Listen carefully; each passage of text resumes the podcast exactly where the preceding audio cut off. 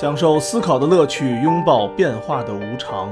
全球首个正三观的双人脱口秀聊天节目《社会大白话》，说白话不白话，赵先生度的明白，带您一期一白话。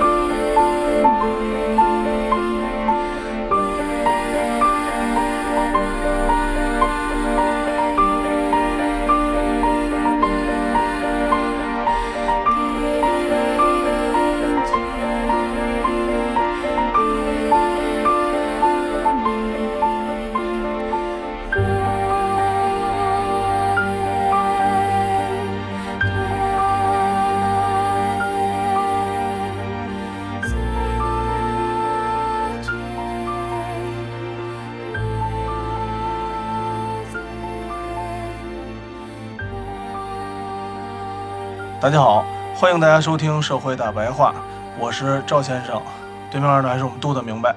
大家好，嗯，然后咱们上一期就说这个美国选举制度嘛，嗯这么听起来啊，真是相当的复杂了，啊，都是套路，真是全是套路。嗯。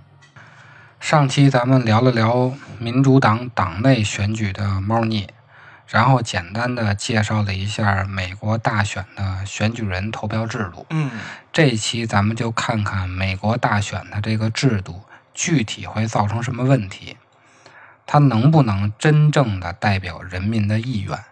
嗯上期咱们就说了啊，由于美国并不是全民公投，而是选举人投票，它就会造成整体的支持率高，但不一定最后能赢得大选的现象出现。哦，这样，网上就针对于这种情况做过一次统计。咱们以二零一六年的大选为例，由于每周的选举人票和人口数不一样啊，嗯人们就可以计算出每个州每百万人能产生多少个选举人的数字来。哦这个数字的意思就是，你每忽悠一百万人，在这个州相当于拿到了多少选举人票。嗯大家可以把它简单的理解为一个衡量性价比的一个指数，或者叫一个投入产出比的指数。我靠，这一没事儿一忽悠忽悠一百万人，我靠，这可真是个题目啊！这比咱们做广告忽悠那么俩俩半人这难太多了。可说呢，这这对吧？还得每忽悠一百万人，这一个国家少说少说，咱俩得忽悠三个多亿人。所以他要计算这个指数，应该也是为了更有效率的去进行选举，进行忽悠。因为这个指数会告诉你，你哪个州的投入产出比最高。咱们按这个性价比从上往下排啊，第一名叫怀俄明州，嗯，我都不知道是哪州。这个州非常的小啊，应该在美国的中部靠西边一点儿，靠上边一点儿。啊。它是一个山区的州，哦。给这个州分配了三个选举人票，它的总选票是二十五万九千个，嗯。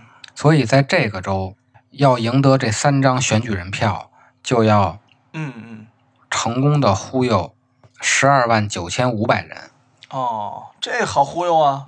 所以在这个州，它的每百万人单位投票人口数经过计算是十一点五八，也就是说，你在这个州如果成功的忽悠了一百万人，你就相当于拿到了十一点五八张选举人票。当然，这个州没有一百万人啊。嗯第二名是夏威夷州，这个州手里有四张选举人票，他的总选票是三十五万，所以在这个州要想赢得这四张选举人票，只要成功的忽悠十七万五千人就可以了。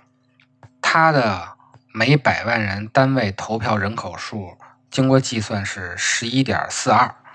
哦，虽然这个州选举人票非常少啊，但是它的总选民也非常少，它他就好忽悠，你就许诺吧，对吧？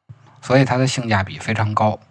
你看这怀仁明州，只要忽悠十三万人就可以了，十三万人可能还没咱们北京街道办事处负责的一片地方人多呢。就随便给点优惠政策，那可能就投你了。对，给政策就行了。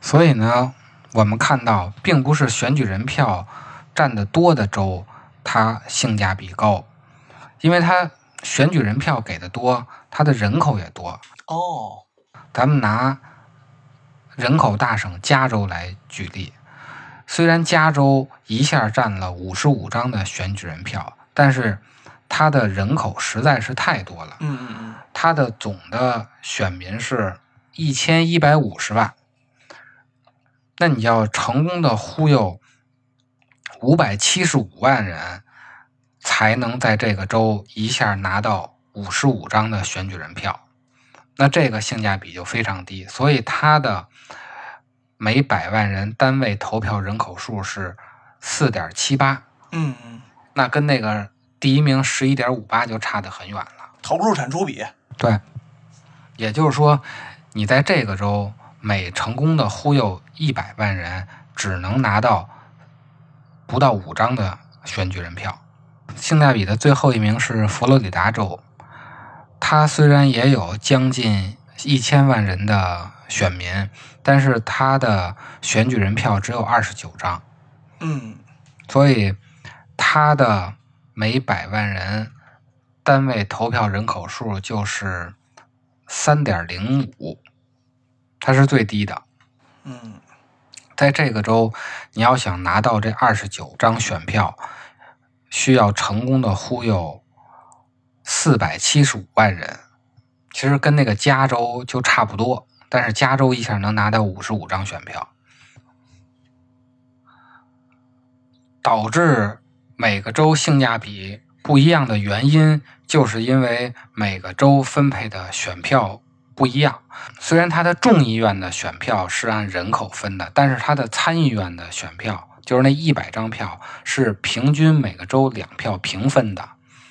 所以这就导致了人少的州它的性价比高。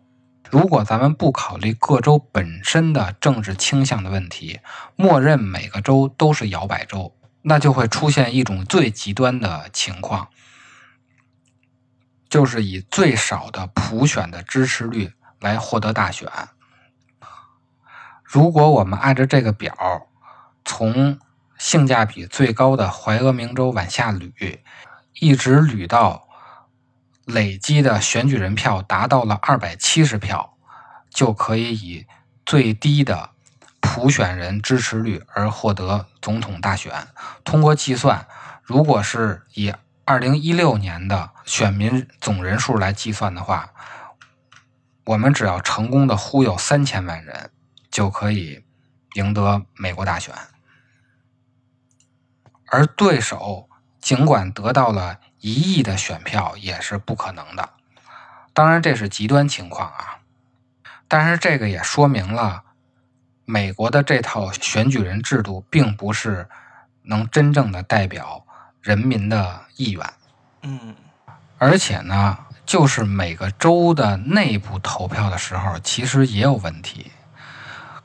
各个州的投票实际上是相对多数制，也就是说，谁票最多，谁就赢得了这个州，然后赢者全拿，拿走了这个州的所有的选举人票。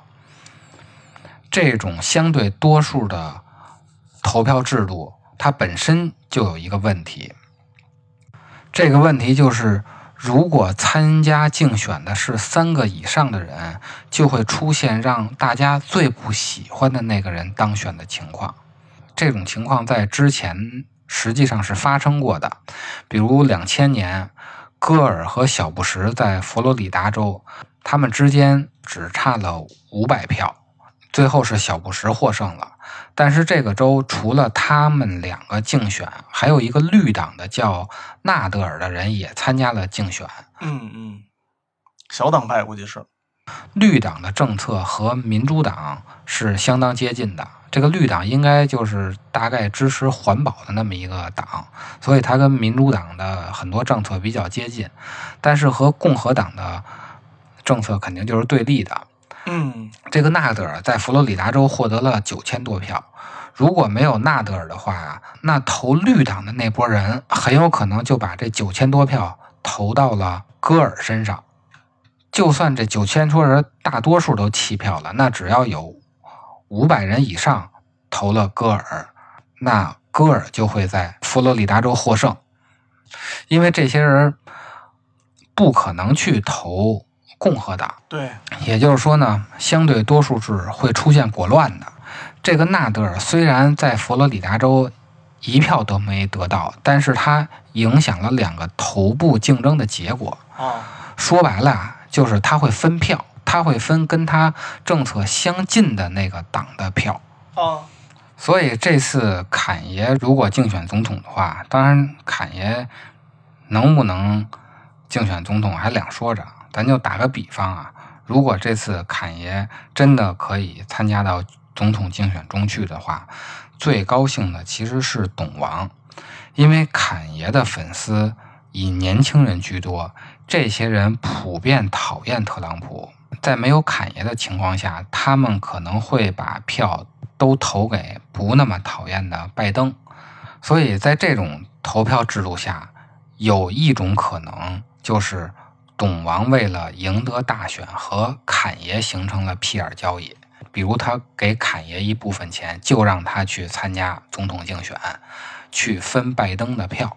哦，我明白了，就是本身应该如果没有侃爷的话，这堆票可能都去了特朗普的竞争对手那儿。对，都去了拜登那儿了。嗯造成这种问题出现的原因，就是这个相对多数的投票机制不能完全的表达投票者的意愿。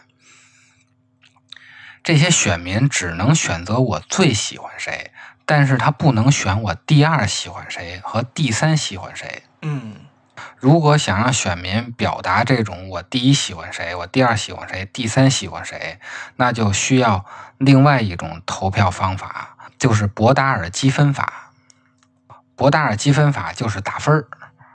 比如说啊，我最喜欢的人得两分儿，我第二喜欢的人得一分儿，最不喜欢的不给分儿，这样就解决了我只能给我最喜欢的人投票。但是不能选择我第二喜欢谁、第三喜欢谁的问题。嗯嗯博达尔积分法看似很科学，但是这个投票机制也有问题。咱们打个比方啊，比如现在拢共有九个人投票，其中有四个人投的是董王第一，拜登第二，侃爷第三。那如果用博达尔积分法计算的话，那就是董王拿八分，拜登拿四分坎，爷拿零分。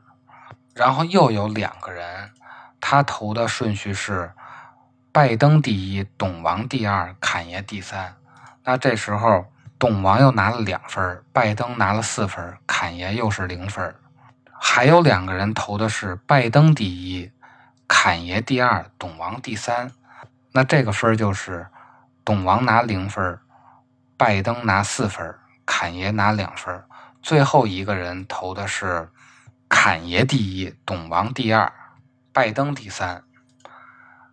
那他们分别得分是：董王拿一票，拜登拿零票，侃爷拿两票。我们把这九个人投票的分数相加，我们就发现，拜登得了十二分，董王得了十一分，侃爷得了四分。按博达尔积分法的话，就是拜登获胜。嗯嗯但是我们发现这里头有个问题啊，就是九个人里面有四个人都是投董王第一、拜登第二的，还有一个人是投董王第二、拜登第三的。也就是说，拢共有五个人都觉得董王比拜登强。九个人里头有五个都觉着董王比拜登强的话，实际上那就应该是董王获胜。嗯，对对，这个是。所以这个博大积分法其实也不靠谱，并且它还会导致不诚实的套路性投票。比如，我觉得拜登最靠谱，第二靠谱的呢是董王，最没谱的就是侃爷。但是呢，我也知道拜登的最有威胁的竞争对手就是董王。嗯，没错。所以呢，当我投票的时候，我就故意投成拜登第一，侃爷第二，董王第三。我让董王没有分得。我是因为董王是拜登的最强有力的竞争对手，所以我故意把董王排到了第三名。那如何解决？博达尔积分法出现的这些问题呢？于是又出现了另外一种投票制度，叫排序复选制度。排序复选制度和博达尔积分法它的计分制度是一样的，也是要求每个选民对候选人进行排序，但是它计分的方式不一样。首先啊，在排序复选制度下，如果有一半以上的选票把某个候选人排在了第一位。那就说明有超过一半的人喜欢他，他就可以直接当选。如果没有一个候选人被超过一半的选民排在第一位，那么就进行下一步。这个下一步呢是淘汰被排在第一的票数最少的那个候选人，并且呢把他从所有的选票上删掉。那些把他排在第一的选票上。原本排第二的那些候选人，现在就排到了第一；排第三的候选人，现在就排到了第二；排第四的候选人，现在就排到了第三。当然，他这个删呀，是从所有的选票删，也就是说，被删掉这个候选人，在另外的那些选票里，他是排第三名的，那他也是被删掉，然后第四名顶上来排第三名，第一名和第二名是不变的。把它删掉以后呢，再看看是否有一个候选人被一半以上的选票排在了第一。如果有，那么他就当选；如果没有呢，那么继续淘汰，删掉排在第一次数最少的那个候选人，继续重复这个过程。当然，最后剩两个的时候，肯定有一个是超过半数的嘛，最后就选出总统来了。这样的好处就避免了不诚实的投票，因为如果你投的是两个大党之间的一个，你这个投票的二三名的顺序是没有用的，因为不管怎么删，它都是先删小党，最后删大党。只有你在投第一名是小党的时候，二三名的顺序才起作用。如果咱们按刚才的假设，我为了让拜登拿。第一名，我故意把董王排在第三名，那就没有用，因为拜登就是那个最大的两党之间的其中一个，你这个票永远不会被删除。那既然不删除呢，后两名就是没有用的。这个排序复选制度看似非常科学啊，但是它也有缺陷。首先，它是对中间派的候选人有制度性的歧视。咱比如啊，有三个候选人，他的立场分别是。左派、中间派和右派，其实对于普通人来说呀，都有左倾或者右倾的倾向，就是他立场非常明确，不是站左边就是站右边，他很难中庸的思考一个问题。所以呢，他们就会把左派或者右派的候选人当做他们的首选，而将中间的那个温和派排在第二名。这样一来呢？温和派就很难得到第一名的那个排序的选票，这就很有可能让温和派在第一轮就被淘汰了。这种现象叫中心挤压效应。所以说，排序复选制度对温和的中间派候选人有系统性的歧视。嗯，系统性的歧视。它的第二个缺陷呢，就是它会导致票数最多的候选人落选。为什么票数最多还能落选了呀？比如啊，咱们还拿拜登、侃爷和董王举例子。比如拜登是纯左派，侃爷是中间偏左，董王是纯右派。嗯，如果按排序复选的话，他们的得票率是有三十六票投的是拜登第一名，有三十票投的是侃爷第一名。有三十四票投的是董王第一名。按照排序复选制度的话，那首先砍掉的就是侃爷。嗯，对，没错，他先被淘汰。由于侃爷是中左派，因此呢，把侃爷能排在首选位的那些票上，他的第二名基本就都是拜登，然后第三名是董王，因此侃爷的这个三十票大概率的就会转给拜登。那拜登就是六十六票获胜。然而啊，如果董王就像现在一样瞎逼折腾，导致有一部分投董王的票改投了他的竞争对手拜登，后边的投票结果变成了投拜登的有四十二票，投侃爷的不变还是三十票，然后投董王的变成了。二十八票，嗯，此时呢，第一轮被淘汰的不是侃爷了，而是董王，嗯，而因为侃爷的政治倾向更接近于董王，相对于拜登来说呀，更接近于董王，所以董王的选票上，他的第二名基本是侃爷，第三名才是拜登啊，对啊，对啊，因此呢，董王的这二十八票。大概率会转给侃爷，于是呢，由于拜登多得了六票，而且这六票还是因为董王瞎逼折腾从董王那里抢过来的，结果反而导致他落选了。侃爷原来的三十票加上董王转过去的二十八票，侃爷以五十八票获得了美国大选的胜利。所以呢，这个排序复选制度也不靠谱，因为这两个方法的问题都是它只让选民排序，但是这个排序之间的差距，它只给了一个固定的数值，就是一二三。然而现实呢会出现这种问题，就是我觉着侃爷特别行，但是董王和拜登呢都不行。只不过呢，拜登比董王行那么一丢丢，或者是拜登和侃爷谁当都无所谓，我就是不想让董王当。然而上边的不管是排序复选制度还是伯纳尔积分法，都没有让这种问题能在选票上得以体现。嗯，为了解决这个问题呢，又出现了认可制度。嗯，这个认可制度啊，就相当于点赞，我喜欢谁就给谁投票。但是它和相对多数制度的区别就是，你可以给好几个人投票。比如，我觉得拜登可以，侃爷也还行，那我就俩都投。董王我觉得最不行，那我就不投。这个其实就是现在乐队夏天或者很多的歌唱比赛用的投票形式。所有的歌你都可以投票，都喜欢那就都投，都不喜欢那就都不投。但是这里边也有一个问题，那就是对中间的老好人有优势。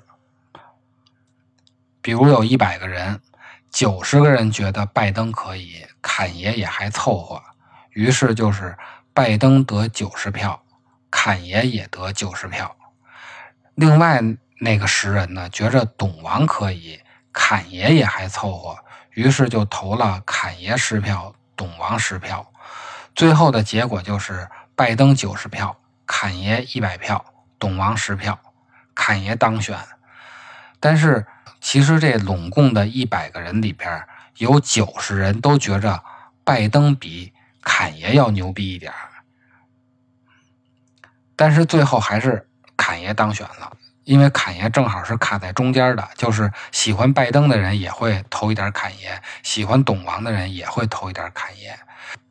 这也就是为什么这种投票制度的歌唱比赛，它的歌曲都要融合各种各样的元素，就是因为他要当那种中间派来讨好两边的选民，这样两边的都会投他，然后他就拿第一了。不是最好的，但是大家都觉得还行。啊，就跟咱们经常小的时候选班长、选什么之类的，选各种领导，都是选的都是那个大家最不讨厌的那个人，老好人。所以认可制度呢，对中间派有系统性的优势；排序复选制度是对中间派有系统性的歧视。这么看呢，认可制度也不太靠谱。投投歌唱比赛还行啊，但是你拿这玩意儿选总统就不靠谱了。对，最后呢，人们就想到了打分制度。嗯，这打分制度就是现在的豆瓣啊、滴滴啊、淘宝啊那种五星好评，嗯、电影多少多少分，多少多少星，这样你就可以充分的表达你对谁的喜好程度了。比如有一电影我特别喜欢，就打十分我就稍微喜欢一点打八分啊，又因为什么又减了一分然后又因为什么加一分 真矫情。但是为什么大选不用这个打分制呢？那就不得而知了。总的看来，就是各种各样的投票制度都不太靠谱，除了这个打分制还行，其他的都不太靠谱。嗯，但是呢，美国是从这些都不靠谱的里头选择了一个最不靠谱的，用在了美国大选上头。哦，这个投票制度啊，是一个美国叫阿罗的人。嗯，在研究。嗯，他之所以研究这个投票制度啊，当时的目的其实是为了冷战。他所在那个公司啊，好像叫罗德还是叫罗什么，我也记不清楚了。哦哦哦！在冷战时期啊，他除了拼军事实力以外，他还要拼那个科学的政治制度，也就是说意识形态。他要从科学的角度证明。他们的民主制度比苏联的那个集权政府更加的符合民意，但是最后通过他对投票制度的研究，研究来研究去，最后得出的结果好像是各种各样的投票制度反而没有一个能真正的符合民意。就是谁能符合阶段性利益，就算完事儿了，就算已经了不起了。哎，反正最后你发现啊，各种各样的投票制度。都有套路，都是套路，最后都是套路。反正呢，你无论哪种方式弄，都能被人抓住小尾巴玩你们老百姓。所以呢，你还不如找一个你看着顺眼的。反正这帮王八蛋最后都不干什么正事儿。就是啊，那你这么看，那还不如白宫说唱，国会卖鞋呢。那起码高兴啊。那可不是吗？行，那我跟你说，哎，白宫说唱。Feel like the wave man shit that long. Don't fuck with the boss man, be like more fun. Man, I feel like a woman, I feel like a. Feel like the wave man shit that long. Don't fuck with the boss man, be like more fun. Kid, I feel like a. Boy, I feel like a.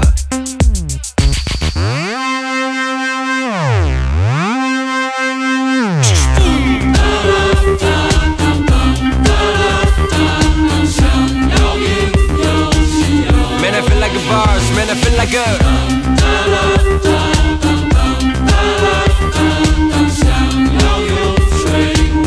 What I feel like a boss, what I feel like a Feel like the wave man shit I put down. Don't fuck with the boss man like more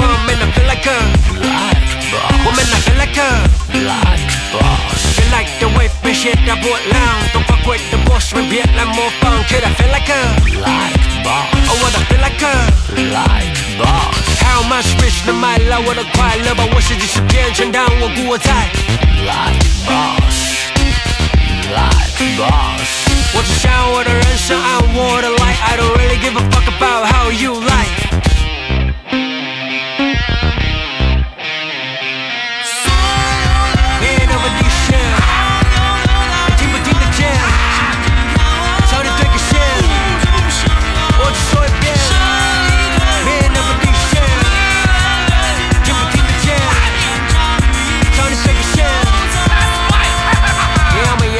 带着 old money 的气质，挥霍的没有意思，有关的 peace peace。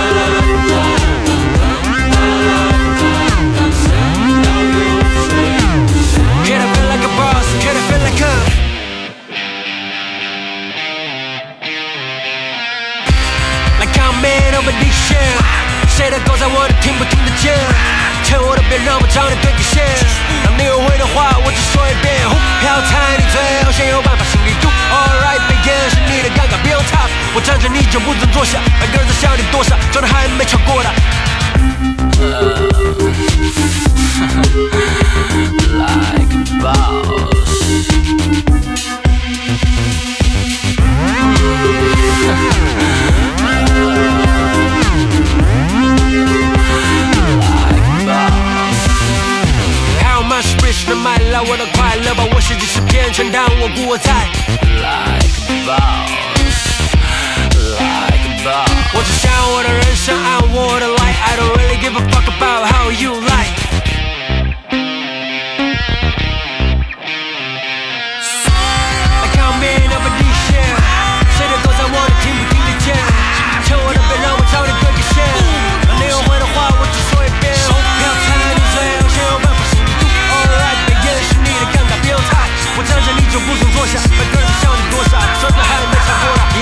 money 带着 oh money 的气质会活得没有意思有关的屁事